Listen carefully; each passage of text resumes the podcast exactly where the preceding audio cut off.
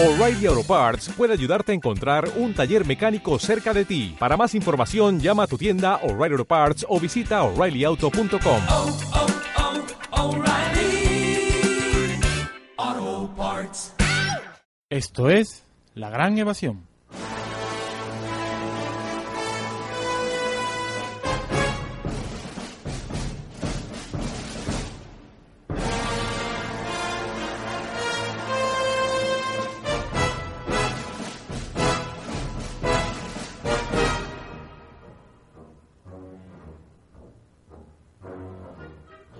Bienvenidos amantes del cine, sobrevivientes de un tiempo que no creen mito ni leyenda. Tomen asiento, enfunden, desabrochen los cintos y pasen al salón, porque en este pueblo no se admiten armas.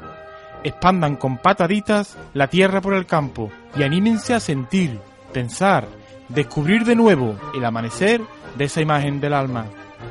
Aquí, en Radiópolis, en el 88.0 de FM. Bienvenidos al cine. Bienvenidos a la gran evasión.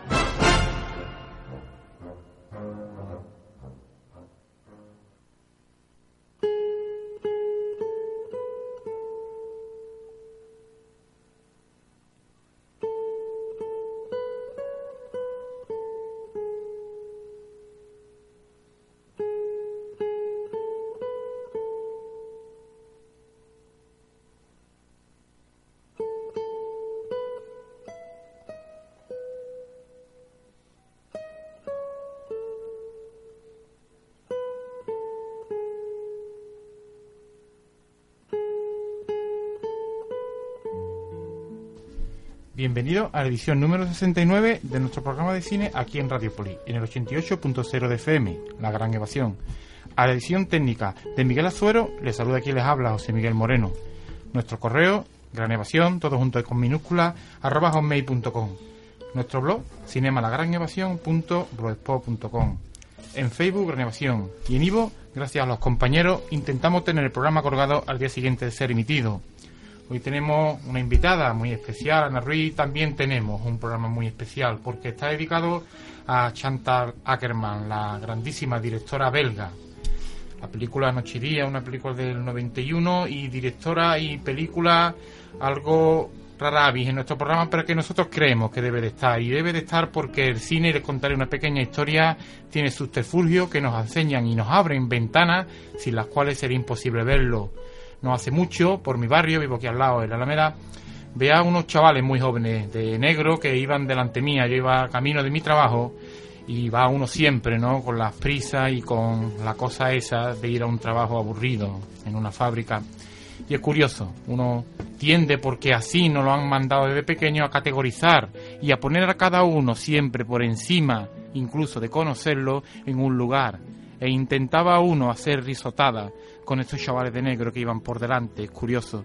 Y de repente, y es cierto lo que les estoy diciendo, sucedió algo. Y es que se pararon.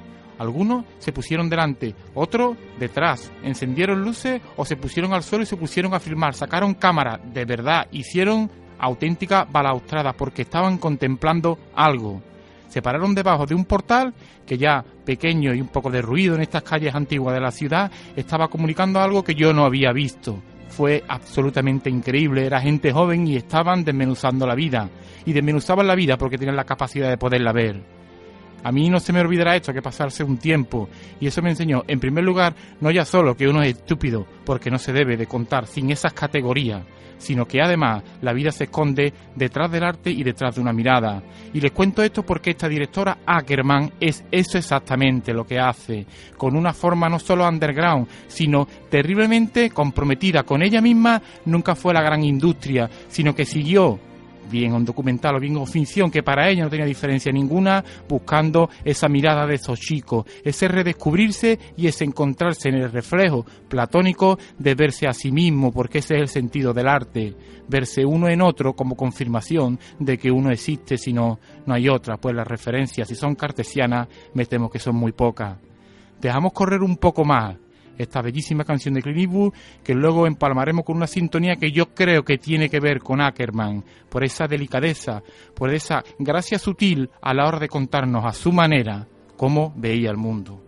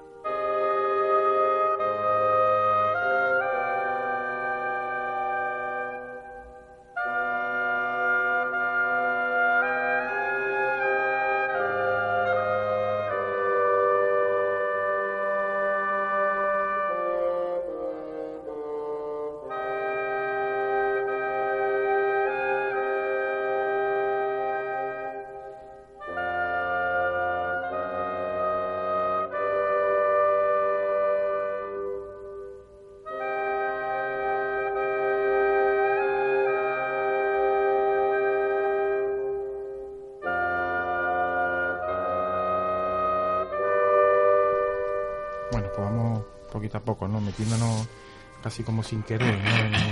En, el espíritu yo creo que la sensibilidad de esta gran artista, ¿no? Eh, bueno, hoy hay gente que viene, hay gente que no viene. Eh, tenemos a la derecha, como siempre, a Raúl bien pertrechado, no va a pasar frío y con un poco de arañazo de la gata, él nos contará. Raúl Gallego, inconfundible en su lugar. ¿Qué tal, Raúl? Sí, no fue mi gata, fui yo mismo. Eh, buenas noches, eh, aquí con Chantal Ackerman, eh, una directora nueva un- para, para mí, no había visto mucho y la he descubierto gracias a nuestro magnífico programa y a Ana, que la ha pedido. Y bueno, vamos a meterle mano a, esta, a este cine. Muy pegado, muy pegado a ella, para que no se escape. eh, tenemos a Mamen, que está hoy con nosotros, como siempre, acompañándonos. ¿Qué tal, Mamen? Hola, buenas noches. Encantada de estar nuevamente con vosotros con esta película un poco fuera de lo convencional. Sí, nos encanta que, nos diga eso porque porque es verdad, ¿no? Pues está fuera de, circuito y fuera de que probablemente muchas personas lo, la tuvieran en cuenta. Nosotros vamos a intentar que sean un poco menos, ¿no? Eh, tenemos con nosotros a, a Helios hoy, que viene a visitarnos de nuevo, a darle un poco de seriedad a este programa. ¿Qué tal, Helios? Buenas noches a todos. Eh, es verdad, es una película para tomársela un poco con, con seriedad, porque detrás de la seriedad también está el cachondeo, ¿no?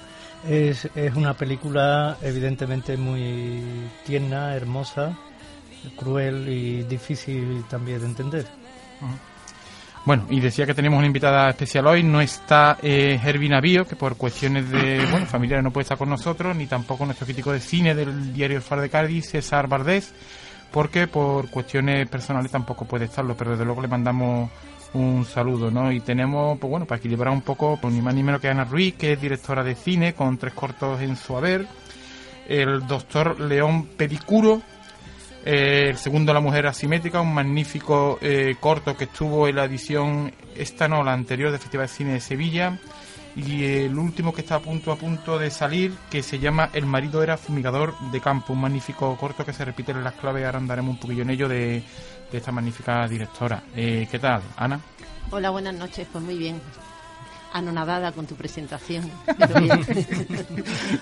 Bueno, esperemos que, que dure, no lo creo. Eh, de Ana, ¿qué puedo decir? Primero de Ana, eh, que es un encanto de chavala, que se porta muy bien conmigo porque aparte de ser directora de cine, temporalmente, y hasta que empiece a dirigir su, sus películas, tengamos que verlas solo a través de la tele, por Venecia, por Cannes y demás, pues trabaja en la, en la biblioteca de la Facultad de Comunicación. Terriblemente amable con nosotros. ¿Qué tengo que decir de sus cortos? A mí me gustó mucho. Yo, el doctor León Pedicuro, que es el primero, fue el segundo que vi, La Mujer Asimétrica, me gustó muchísimo, ¿no? Le, le decía a ella que tanto este segundo como el tercero, el del marido era fumigador de campo, un magnífico corto que está a punto, a punto de estrenarse, ahora nos informará ya un poco cómo poder conseguirlo.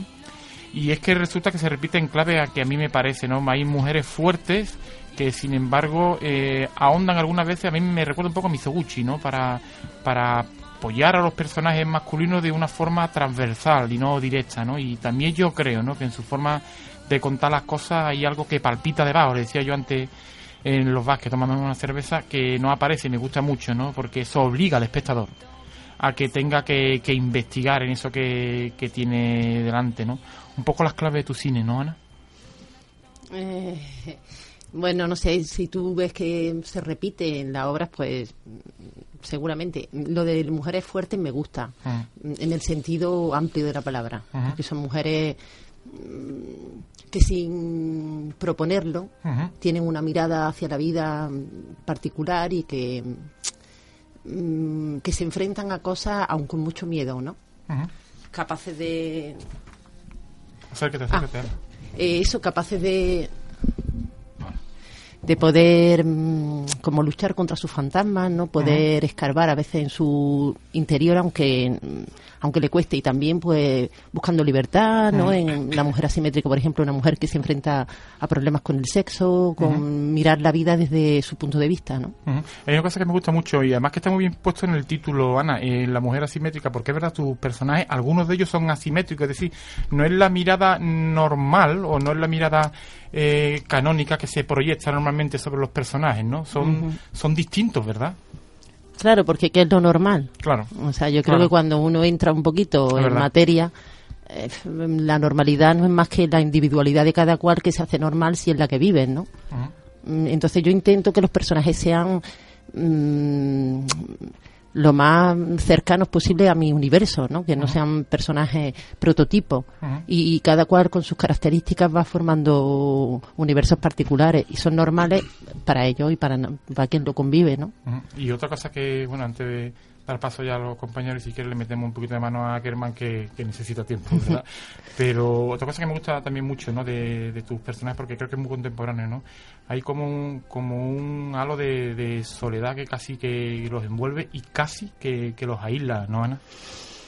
Mm, sí, la verdad es que al final yo a veces veo que, que, mm, cada uno va con su monólogo por la vida, ¿no? Mm. Con la intención sana y de, contarlo, de vivirlo, pero el que escucha también tiene el suyo y entonces a interferencia a veces conseguimos encontrar un punto de encuentro. A mí me encantan, me parece que son mágicos esos puntos de encuentro, es lo que pretendo contar a veces en las pelis que hago, que, que por momentos aparece un rayito y nos vemos, pero hay tanta tanto mirar sin ver, ¿no? Sin querer, porque mm, eso, mm, estamos con, con mucho mm, eh, mucho discurso interno nuestro y, y cuesta abrirse. Y mucho miedo, ¿no, Ana? Sí, bueno, mm, el miedo es un tema también, pero yo creo que en, en- en el trabajo que hago los personajes intentan romper el miedo para descubrir algo más. Y es un tema que me gusta ver mm, como que el miedo existe, pero no es más que, quiero decir, que, que lo tenemos todos, pero que no pasa nada, que el miedo se transgrede y, y se pasa, ¿no?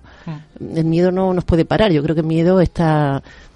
Es una cosa que me gusta de los personajes, que pese al miedo avanzan. Mm. Yo avanzo pese al miedo también. Todos creo que lo intentamos. Es muy interesante esto que estás diciendo, ¿no? Porque a mí me parece eso que sí, que se repite en tus películas. Y desde luego yo doy fe de que hay esa magia que tú dices, ¿no? Esa, decía ya hace un momento, ¿no? De como lo- los versos estos japoneses, los haiku, ¿no? Que hay dos, dos versos que más o menos van en un sitio y otro tercero que no tiene nada que ver, pero que sin embargo transita estos dos, ¿no? Y como que le da un, un sentido. Bueno, les dejamos, eh, como ya acabamos de decir, esta, esta nueva película que está a punto de estrenarse y que va a ser posible distribuirse, ¿no? Ana? Ujú. Está a punto de estrenarse, bueno, el trabajo ya está terminado, estamos buscando lugar aquí en Sevilla donde poderlo mm, Proyectar. eh, proyectar, que no nos cueste una pasta y Mm. bueno, en esa ahora mismo es la cuestión. Y ya pasa a manos de la distribuidora fría y entonces, bueno, empezar a moverse por festivales y a ver qué, qué nos trae. Vale, pues ahora lo que tenemos antes de que podamos ver ese El marido del fumigador de campo, esa película, ese corto lleno de magia, un poco Ana, eh, Chantal Ackerman, Noche y Día, el 91 y una directora de mujeres, pero que no era una banderada, ¿no? De las directoras de, de mujeres, ¿no, Ana? Eh, mira, yo he, he leído cosas mm, eh, controvertidas y, y al final lógicas. Yo no sé qué es ser una banderada de las mujeres o no serlo. Ella dice que no se considera una directora feminista, sino que es una mujer que hace cine. Yo creo que por evadirse de, de tarjetas ya, de, de meterte en recuadros. Pero porque luego, por otra parte, ella habla de que nunca ha sido impasible hacia la, hacia la injusticia y, por supuesto, la de las mujeres tampoco. Ella mira a su madre desde pequeña y ve que desarrolla todas las tareas de la casa y tal, y ahí ella eh, está en, en contra de como de ese tipo de, de cuestiones y sobre todo ella no quiere a una mujer como cosa, o sea que en todo su cine eh, se ve un, una tendencia clara sobre lo que ella siente como mujer. Lo que pasa que, bueno, ella se, se escabulle un poco de etiquetas, que me parece bastante interesante, por otra parte. Bueno, Raúl, y acaba de decir Ana, ¿no? De que es verdad, ¿no? Que se escabulle de, de esas etiquetas. Pero está ahí, ¿no? Pero sin embargo, eso te iba a decir, pero formalmente es- es muy es muy muy respetuosa con su forma de, de hacer cine, ¿verdad? Sí, siempre sigue la misma línea ¿no? en sus películas. Una directora eh, que es diferente, eh, innovadora, un cine nada convencional, como habéis dicho. Eh, y esta película Noche y Día, que yo creo que es de las más accesibles, es una película que se deja ver tranquilamente, eh, no te eh, pone esos planos tan largos de otras películas y esa repetición de lugares como en Jan Dillman o Yo, Tú, Él, Ella, que son películas de su primera etapa y son las que la consagran como realizadora en los años 70 y accesible en el sentido de verla, porque en el momento de conseguirla sí ha sido más difícil, menos Sí. mal que la tenían en la biblioteca porque es una película que está totalmente descatalogada y es muy difícil Hay una en Sevilla. una en Sevilla, no sé encontrarla en Eh. España, la verdad. Eh, es una directora Chantal belga que ya presentó en, en el Festival de Cine de Sevilla su última película póstuma, el No Home Movie, Mm. que sobre, como bien habéis dicho, sobre su madre y está obsesionada con la Sí. figura de la madre Sí. eh, que estuvo en Auschwitz Mm. y tanto ella ella sobrevivió y sus, sus abuelos no, ella es judía y tiene ese trauma no toda su vida. Eh, y este cine de directrices y códigos muy diferentes ¿no? a los que estamos manejando normalmente aquí en el programa, ¿no? de autores como, no sé, Orson Welles, eh, o- Brian De Palma. Brian De Palma o Scorsese, no es ese cine, es un cine con lugares repetidos. eh, Siempre, por ejemplo, Jan, la película de Jan Dillman es una película que a una persona que esté esperando un cine típico se De- puede, de abu- acción. se puede aburrir bastante porque siempre es la mujer haciendo las faenas, las tareas de la casa, pero hay que ver detrás de eso. Y ese arte, ¿no? Es una directora, Sí. es una artista, ¿no? Sí. Esos encuadres, esos Sí. planos largos. En Mm. Jan Dillman, por ejemplo, cuando entra la mujer a, a su casa hay un plano de la portería que es Mm. una geometría pre- preciosa. En, este, en Noche y Día también hay un plano en que se ven a, a, a Julie, la chica, y, y el amante, Joseph, eh, cada uno a un lado y la portería en medio, que Sí. también son una especie de... son cuadros. Chantal Ackerman, que reconoció que en su, en, su entre- en entrevi- entrevistas que decidió dedicarse al cine cuando vio Pierrot Le Fou, Pierrot el Loco, de Jean-Luc Godard, que es un autor que la marca mucho pero no solo está es deudora de este tipo de creador, sino de otros consagrados como Dreyer o Robert Bresson o tú has mirado Yasuhiro Ozu, que también deja esos planos alargados en el tiempo y esas eh, escenas, eh, vuelvo a Jan Dillman, esas escenas en que vemos a la mujer haciendo los quehaceres, Sí. eh, sale de la habitación, apaga la luz y se queda la cámara Sí. eh, en, en la cocina o en, o en el cuarto, ¿no? Eh, como he comentado, la película que le dio el prestigio fue Yo, tú, él, ella, una película en blanco y negro donde ella misma la protagoniza eh, y su película más aclamada es la de esta, la de Jan Dillman. Mm. Luego también directora de documentales eh, de sus viajes. eh, dirigió del este, Mm. allá y sur, sobre Sur es un documental sobre un pueblo del sur de Texas, Mm. sobre un linchamiento a un, a un chico eh, en los años 90. eh, Ella está muy comprometida también con temas como el racismo y Mm. no solo el feminismo. Y un cine sobre relaciones, sobre desencuentros, sobre gente sola, sobre la soledad y gente que en esta película, por ejemplo, aunque estuvieran acompañados, siempre he visto yo que tenían la sensación de, de soledad los personajes. Y sobre eso, eh, Elio, hay una cosa ¿no? que es muy interesante, ¿no? Esta película, eh, si Jan Dillman creo que lo ha pronunciado bien, es una especie de deconstrucción del mito de la protagonista de, del año pasado en Marimba, la extraordinaria actriz francesa, ¿no? Y, de, y la protagonista de Besos Robados. A mí parece, Elio, me da la impresión de que esta película, este Noche y Día, es una desmitificación también de la película de Truffaut, Jules y Jean, ¿no? Donde también hay un triángulo, pero mucho más romántico, este es mucho más aséptico, más controlado, ¿verdad? Con una frase quizá más antinaturalista. Está buscando otra cosa en el cine, ¿no, Elio? Sí, pero eh, yo creo que en cierto sentido es también una vuelta al mito. Mm. Eh, el mito, evidentemente, como un patrón universal, Mm. eh, se ve ahí, pues, por ejemplo, el mito eh, de, Penelo- de Penélope, Sí. la mujer que teje y desteje. Y en cierto sentido ella es una Penélope actual que va tejiendo amores y los va destejiendo con eh, la pasión, el éxtasis Mm. de la continuidad. Mm. ¿no? Hasta que evidentemente como la, la mortaja de, eh, del supuesto Odiseo también tiene un fin y Mm. llega con, con Joseph, ¿no? Pero eh, está ahí el camino, ¿no? Mm.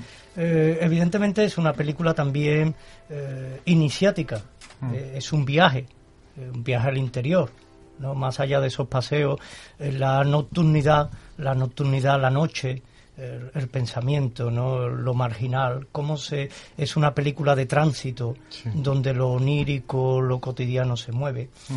Y es una película que quizás resulta difícil de entender porque eh, simplemente con ver no entendemos. Sí. Nosotros pensamos que viendo una película la entendemos. Mm. Y es una película que va más allá de la mirada, Sí, verdad. Porque no es una película que, que, que la puedas entender quizá eh, desde una dimensión... eh, yo creo que es más bien dejarte llevar, Sí. te produce unas sensaciones eh, que estás de acuerdo, no estás de acuerdo, te mueves, ¿no? Porque es una película que ocurre muchísimas cosas, Mm. Sí. muchísimas cosas, mm, más allá de lo que supuestamente va apareciendo en ese apartamento, en esas calles entre tres personas. Y ocurre mucho, mucho. Mm. Es una película que incluso yo diría que tiene hasta distintas fases Mm. en el amor, yo distinguiría ahí tres, ¿no? Y es una película que te pone de relieve la violencia que hay tras lo cotidiano o el mundo que se mueve más allá de, de una vida aparentemente normal y rutinaria que hay. Una- la, vida de cada uno, cómo la vive. ¿no? Una de las constantes, ¿no? Oh, Ana, me parece a mí, no sé cómo lo ves tú, ¿no? En, en Ackerman, ¿no? En sus películas, esa especie de enfrentamiento del individuo con el exterior, ¿no?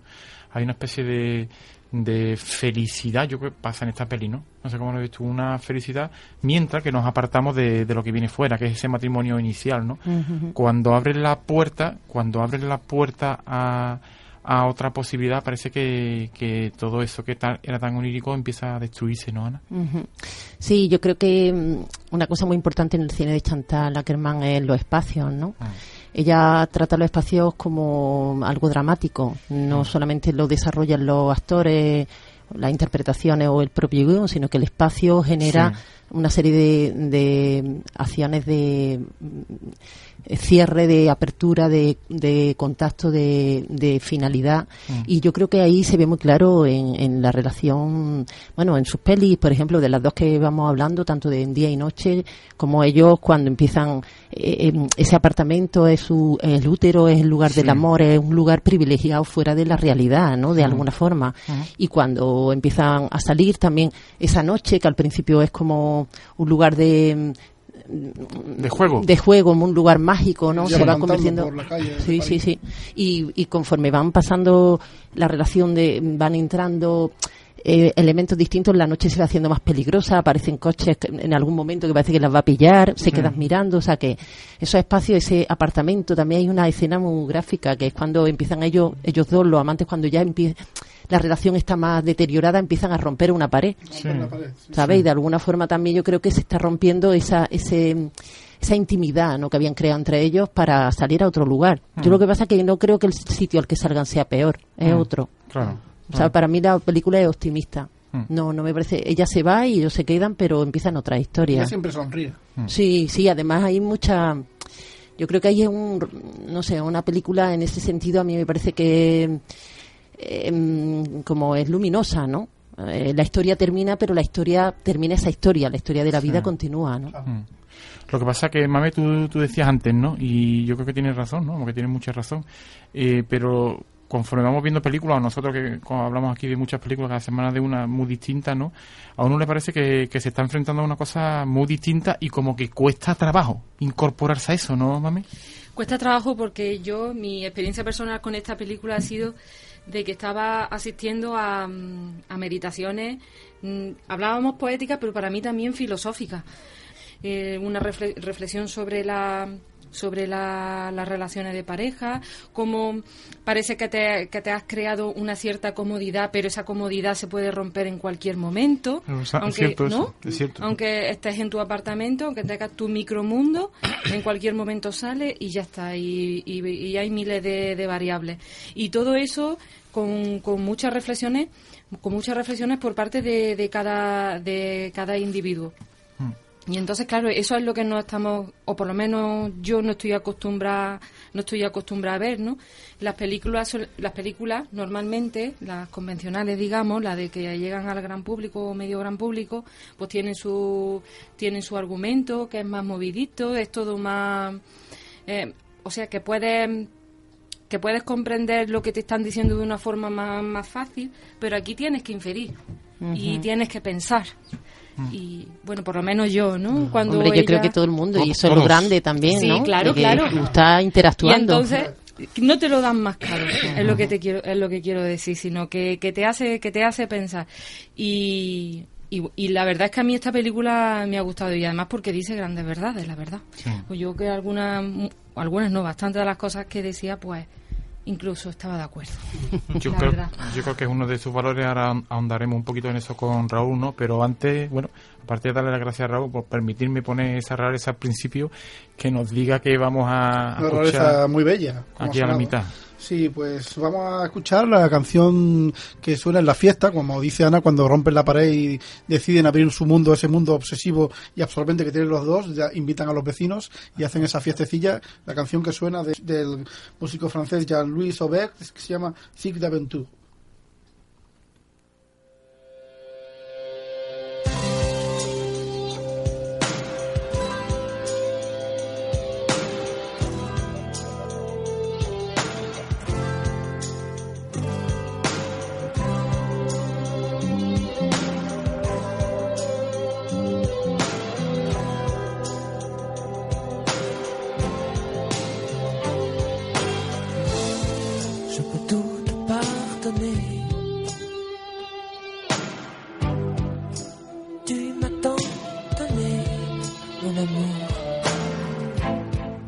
Faut nous en retourner, je referai le même parcours, mon amour. Comme un enfant sauvage. Tu traverses tous les âges. S'il te faut choisir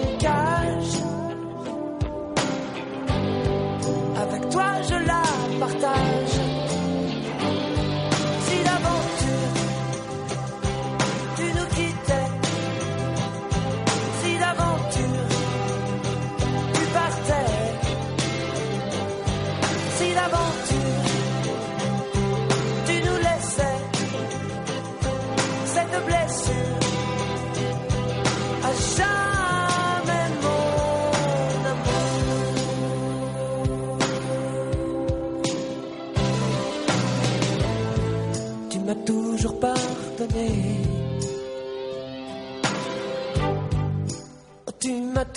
Donné, mon amour. S'il faut nous en retourner, je partage le compte à rebours, mon amour. Comme un enfant sauvage, je traverse tous les âges. S'il me faut choisir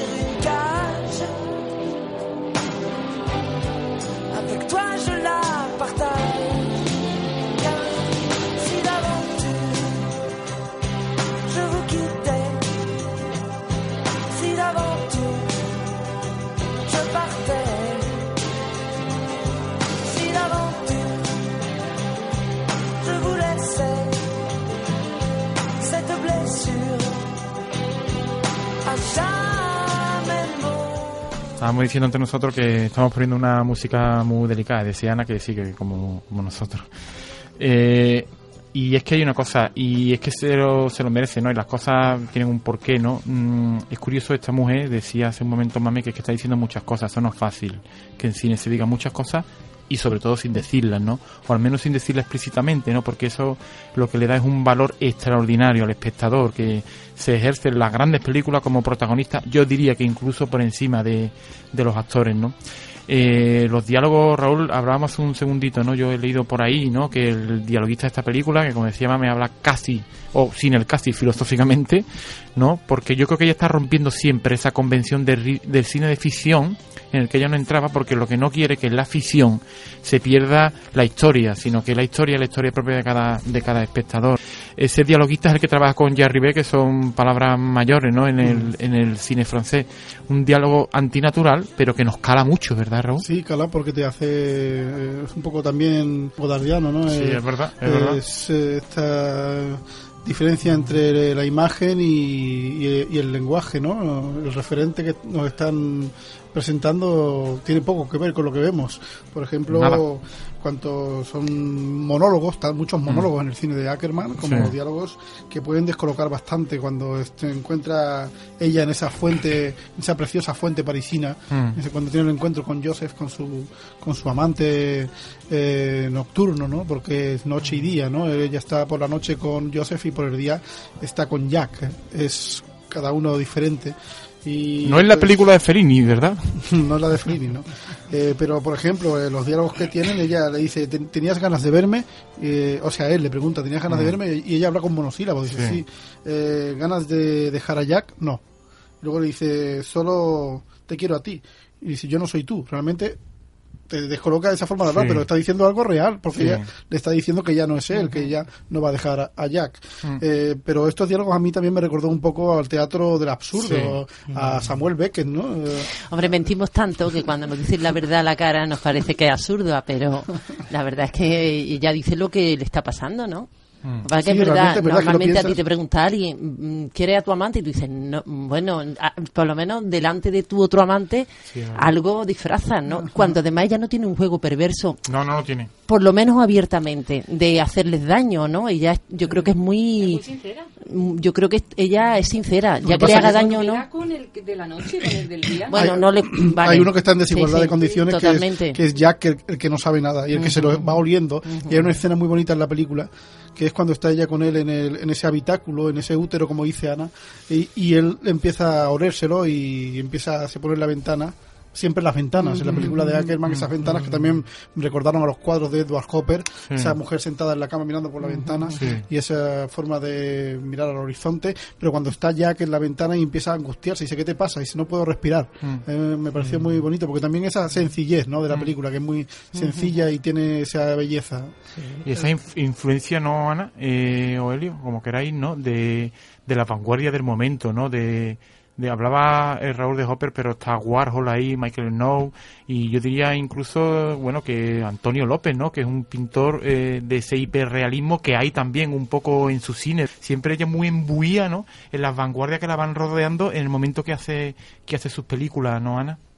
Bueno, yo creo que es normal, es una mujer que mm, conocedora, que se mueve y mm, como todos nos vamos impregnando, soltando Mm, cosas. mm. Ella vive tiempo en Nueva York, tiene una mm, yo creo que mucha Viaja ans- mucho, viaja mucho. conocimiento, tiene muchas ganas de conocer, Mm. toca muchas cosas, ¿no? Y, y yo creo que sí, que tiene pinceladas de gente, pero yo fundamentalmente la veo, mm, yo creo que ella tiene un estilo muy particular, Sí, muy tiene. sólido suyo, ¿eh? Lo tiene, sí. Eh, aunque puedas c- reconocer cositas de aquí y de allá, como en todos los mm, autores, pero yo creo que una de las cosas muy potentes de Ackerman es que haga lo que haga, que hace mm, muchos géneros distintos, ficción, no Sí. ficción, eh, se mueve por el documental, por el videoarte, que hasta cine comercial con Sí. Julian Binoche y William Hart hizo Sí, una, un- una película, sí, Romance y- en Nueva York, creo que se llama. Ujú. Y tiene también un musical, o sea que Sí. se atreve con muchas cosas. Valiente. Pero aún ahí ella tiene una marca mm, muy potente que, que creo que la define muy bien como una artista particular y, y única, ¿no? Mm. Y una cosa, Eli, a mí me gusta mucho, ¿no? Eh, vamos, me gusta. Se suele decir siempre, hablando de ella, ¿no? Sus padres estuvieron en Auschwitz, toda su familia estuvo, ¿no? Ella desciende de, de migrantes polacos, ¿no? Que se establecen en, en Bélgica, ¿no? Su madre es la única que, que sobrevive a los campos. Y ella dice una cosa extraordinaria, ¿no? Dice, mi madre fue capaz de, de, bueno, de volver a tener otra vida en Bélgica, dice, y ella no volvió a hablar de todo aquello, ¿no? Pero todo ese peso que mi, del que mi madre no me habla, ahora ha recaído sobre mí. Todas sus pelis, y en esta también hay una especie de pesadez traumática que, que la Claro. persigue, ¿no, Elio? Claro, nadie se puede librar de lo que es ni de su pasado, ¿no? Eh, eh, es como el aire, ¿no? Eh, yo creo que, que eso se puede ver reflejado porque, eh, bueno, yo creo que en, el- eh, en esa historia que se, tra- que se establece entre los tres Sí. hay cierta crueldad. Es decir, no es una historia de amor al uso, ¿no? Yo creo que, que en definitiva ahí el más utilizado, el que sale peor es precisamente el amante, que cumple una función y luego al final se olvida de él y ya está, ¿no? Y yo, yo dudo hasta qué punto ella está enamorada o ella juega al amor, es decir, yo creo que ella está enferma de poesía. Ella necesita ser una musa, sobre todo, es decir, ella necesita eh, tener ahí a alguien que la ame, que la adore, es decir, confundimos muchas veces el amor, estamos hablando aquí del amor, pero pero igual entendemos cosas distintas, ¿no? Es como la palabra Dios, el dinero, se dice de muchas formas, ¿no? Si nos pusiéramos a definir qué es el amor, no entenderíamos. O se puede añadir muchas cosas negativas al amor, como puede ser, pues, adicción, eh, patología, es decir, el amor es, es, es, es una cosa muy compleja que lleva cosas positivas y negativas. Lo que yo sí creo es que él cumple una función. Es decir, la, la- l- cuando están al comienzo de la película los dos, están viviendo un amor ahí cerrado, eh, casi asfixiante, platónico, pero eso tiene un tiempo. Mm. Y entonces lo que, lo que une el amor es también lo que lo muere, que es la saturación. Y necesita un tercer elemento, una ventana. Que las primeras escenas son Es- la es- efervescencia de la relación. Claro, pero el trío es necesario. Yo creo que en toda relación amorosa, Mm. exista o no un tercero, tiene que haber una apertura, porque es lo que hace que se abra. Es decir, es como, como, bueno, ya ha dicho por Freud en el psicoanálisis, hay un trío que tiene que haber en un momento dado donde alguien rompe esa unión simbiótica entre el niño y la madre y tiene que abrirlo al mundo. Entonces el tal eh, Joseph, que además tiene un nombre bíblico, que no, que no creo yo que sea casual. Se lo dice como- ella, eh, claro, lo como, como José va a hacer un, un papel, le va a abrir al mundo. Y si os dais cuenta, al final de la relación, lo más convencional del mundo. Sale a la calle por el día, se relaciona con los vecinos, quiere tener hijos. Por eso digo que la relación comienza por un punto, pero al final, en cierto sentido, termina una relación muy convencional. eh, y está claro que, según mi punto de vista, y el, el utilizado es evidentemente el tal. Yo sé que cuando ya quiere prescindir de él, se deshace completamente y ella sigue jugando a sus, a sus historietas.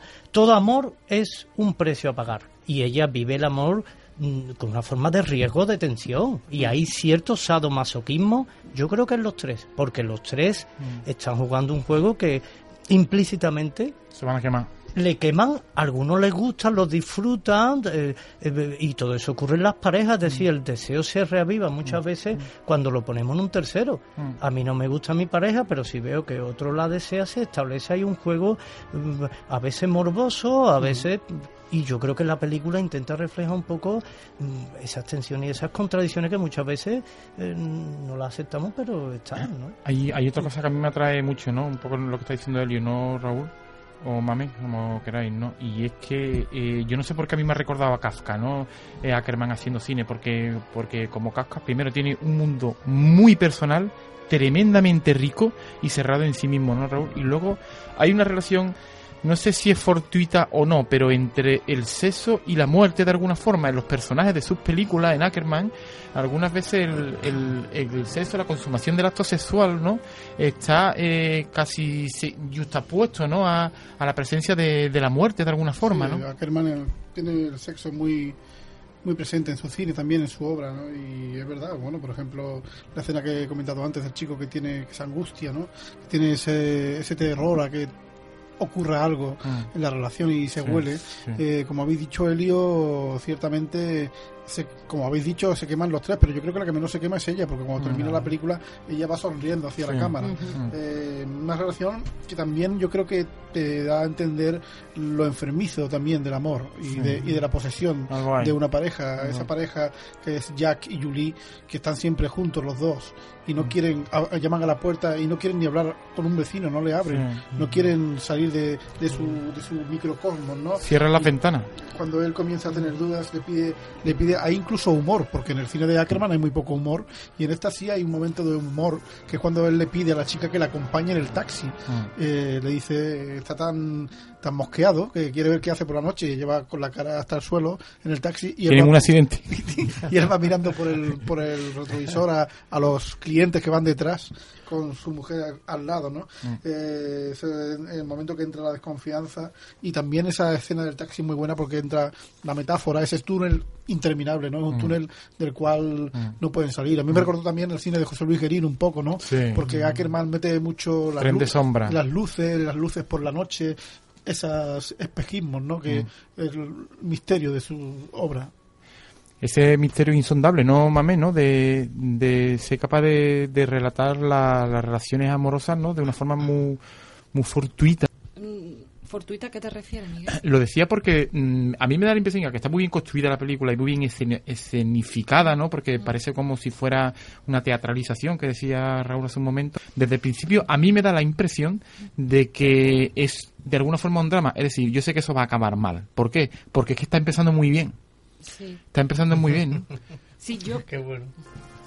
lo que yo lo que yo humildemente saco de, de toda de, de toda esta historia es una pareja em, que sienten pasión porque están por lo- como te retrata la, la historia de amor en, de- en todo en su comienzo el desarrollo y ya cuando termina pues pues que están en su en su época de pasión y bueno, se va, se va consumiendo esa etapa y aparece una tercera persona que ella encuentra de casualidad porque es el compañero de turno, compañero de turno verdad. de él y eso le puede pasar a cualquiera.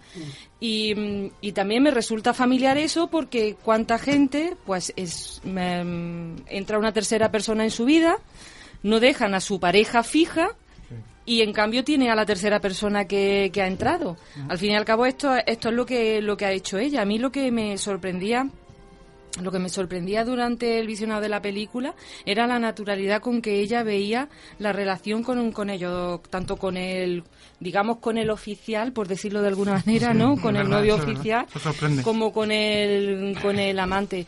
La- eh, también me, me, me chocó que fuera sincera, como hemos dicho antes, que fuera sincera con el amante, pero no con el con el oficial. Por el sí, ¿no? o, es- o yo lo he entendido mal, no sé. Sé- yo lo que pasa es que hay uno un principal y otro secundario, pero después en cuanto a sentimiento, Pero se lo toma con naturalidad ella. ella sí, totalmente. Eso es lo sorprendente de es lo sorprendente de, de la película, la natural la naturalidad con que lo retrata y con y con la naturalidad que que ella lo, lo expresa, pero que vuelvo a repetir que ahí hay uno engañado. Ahí, ahí, en eso que está diciendo Ma- Mame, que a mí me parece muy interesante, Ana. Mm. Eh, claro, que es que es lo que de decir antes, Elio. Eh, aquí eh, están disfrutando de un amor que va a explotar. Es verdad que no, no incendia a nadie, pero, pero la cosa termina, ¿no? Pero lo que te decía Ana, eh, a mí me recuerda un poco a Antonioni, ¿no? Son personajes casi, casi maniquíes, ¿no? Que están, eh, están diciendo los diálogos, ¿no? Sí que se puede hablar con Ackerman de diálogo, pero sin embargo parece que no les está afectando a ellos mismos lo que están diciendo, ¿no? Es una forma muy especial, ¿no? De trabajar con, los con los actores, ¿no? Sí, la verdad que sí. Yo creo que ella quiere crear como un distanciamiento, Sí, sí. Crear un extrañamiento también, como plantea la historia. Yo creo que todo este trío lo plantea desde como desde puntos de, de vista distintos a lo que el espectador cree que ella va a plantear, ¿no? Como habla mm, plantea desde otro ángulo y eso el manejo con los actores se ve muy claro cómo rompen la naturalidad porque si no se convertiría quizá en un en un trío más convencional, ¿no? Chico conoce a chica, la ve aparece otro chico, mientras que esto mm, yo creo que va de, de- va de otra va de otra otra cosa, ¿no? Esta cuestión de mm, salir de los propios personajes, los personajes Sí. parece como que se miraran, ¿no? Sí. Como que supieran algo más de lo que el espectador no sabe. Crea como no sé, como le da al espectador un, un, un parámetro de de distancia, de que algo ocurre que yo no termino de así, Sí, de tener va. claro, ¿no? Y por ejemplo ahora esta cuestión de que por qué no le cuenta a su novio inicial la historia, pues me sorprende también, Sí. porque en una tía tan libre y en esta relación tan eh, redonda, ¿por qué ella no, no le cuenta al otro? Fíjate, pues esa cuestión yo no me la había planteado. Porque quiere seguir con los dos. Ella, Sí, pero ¿quién le dice que no pudiera seguir si ella le dice que también ama al otro? Quiero decir, Bueno, no fi- sé. Al final sí se lo cuenta. Sí, pero porque se va, ¿no?